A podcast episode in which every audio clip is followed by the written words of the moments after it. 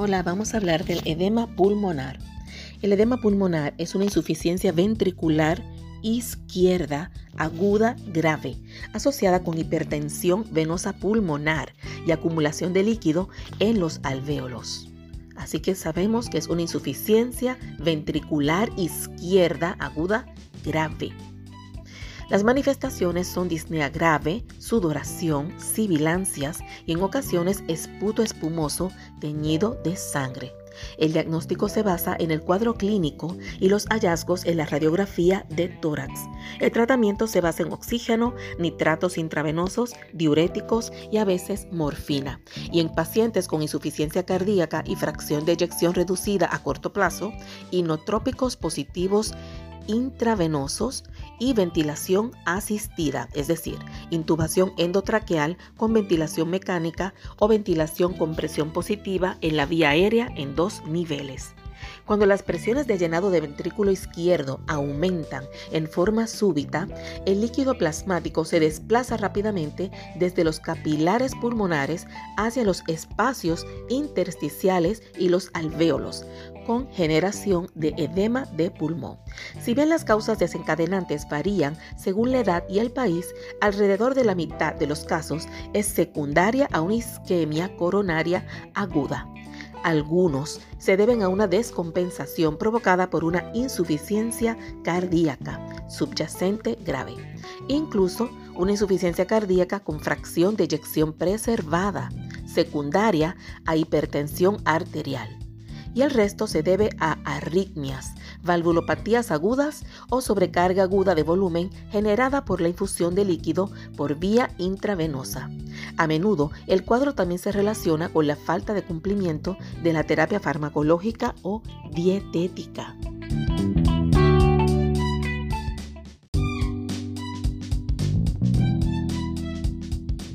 Las manifestaciones clínicas donde los pacientes consultan por disnea extrema, agitación y ansiedad asociadas con una sensación de asfixia. Con frecuencia también presentan tos productiva asociada con esputo teñido de sangre, palidez, cianosis y sudoración abundante. Algunos pacientes expulsan espuma por la boca. La hemoptisis franca es inusual. El pulso es rápido y de volumen bajo y la tensión arterial es variable. La hipertensión marcada indica una significativa reserva cardíaca, mientras que la tensión arterial sistólica menor a 100 miligramos de mercurio se considera ominosa.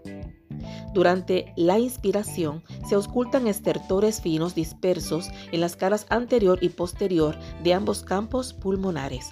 También pueden auscultarse sibilancias abundantes, como asma cardíaco.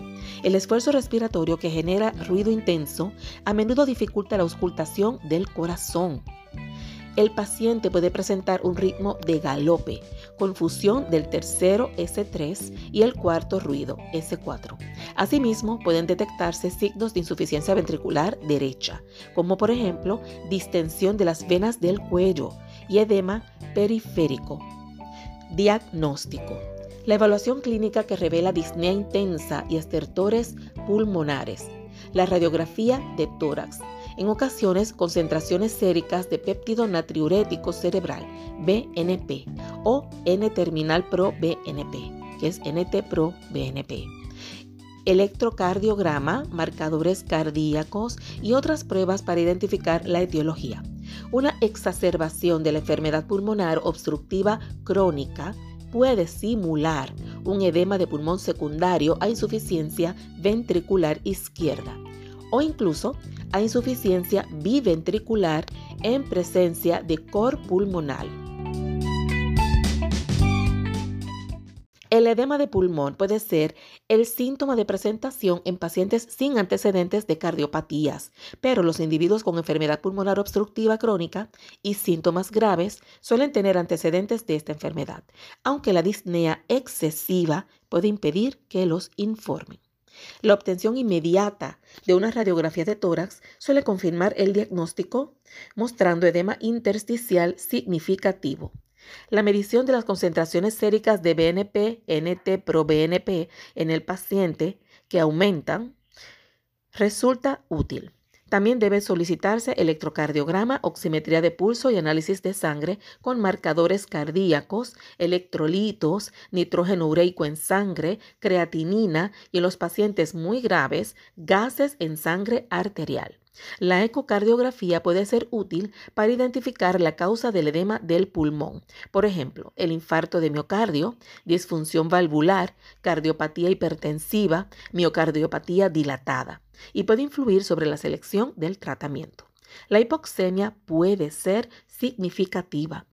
La retención de dióxido de carbono constituye un signo ominoso tardío de hipoventilación secundaria. Tratamiento tratamiento de la causa, oxígeno, diurético intravenoso, nitratos, inotrópicos intravenosos, morfina, asistencia ventilatoria. El tratamiento inicial consiste en identificar la causa, administrar oxígeno al 100% a través de mascarilla sin reciclador, porque esto no permite la inspiración del dióxido de carbono expirado, la posición erguida, la furosemida en dosis de entre 0.5 y 1 miligramo por kilogramo por vía intravenosa o por infusión intravenosa continua de 5 a 10 miligramos por hora nitroglicerina 0.4 miligramos por vía sublingual cada 5 minutos, seguida de un goteo intravenoso a una velocidad de entre 10 y 20 microgramos por minuto, con ascenso posterior de 10 microgramos por minuto cada 5 minutos, según se considera necesario, hasta alcanzar un máximo de 300 microgramos por minuto si la tensión arterial sistólica es mayor de 100 milímetros de mercurio. La morfina de 1 a 5 miligramos intravenosa en una o dos oportunidades ha sido utilizada durante mucho tiempo para reducir la ansiedad grave y el trabajo respiratorio, pero se utiliza cada vez menos debido a que hay estudios que sugieren una evolución más desfavorable con su uso. La asistencia ventilatoria no invasiva de la vía aérea con presión positiva de dos niveles, que es el BIPAP, es útil si la hipoxia es significativa. Si hay retención de CO2 o el paciente está obnubilado, debe usarse intubación traqueal y ventilación mecánica. El tratamiento adicional depende de la etiología. En pacientes con infarto agudo de miocardio o síndrome coronario agudo, debe iniciarse la trombólisis o la angioplastia coronaria por vía percutánea directa con colocación de prótesis endovascular o sin ella. En presencia de hipertensión arterial grave, debe usarse un vasodilatador por vía intravenosa. En pacientes con taquicardia supraventricular o ventricular, debe usarse cardioversión con corriente directa. Para la fibrilación auricular rápida, se prefiere la cardioversión. Para disminuir la frecuencia ventricular, debe administrarse un beta bloqueante, digoxina o un bloqueante de los canales de calcio por vía intravenosa con precaución. En pacientes con infarto agudo de miocardio, el balance hídrico suele ser normal hasta el establecimiento del edema de pulmón. Los diuréticos suelen ser menos útiles en los pacientes con descompensación aguda de una insuficiencia cardíaca crónica y pueden desencadenar un episodio de hipotensión arterial.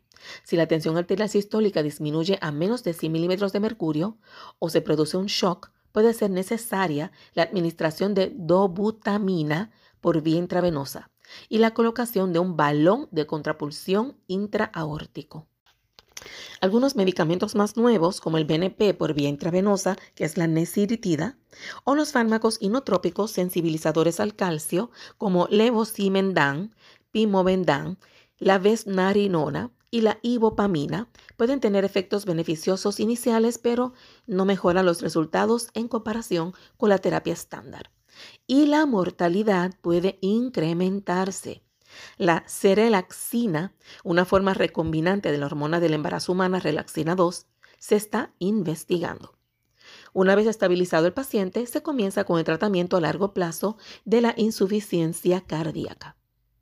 Es importante recordar el edema agudo de pulmón puede ser el resultado de una isquemia coronaria aguda, de una descompensación de la insuficiencia cardíaca subyacente, de una arritmia, un trastorno valvular agudo o una sobrecarga aguda de volumen.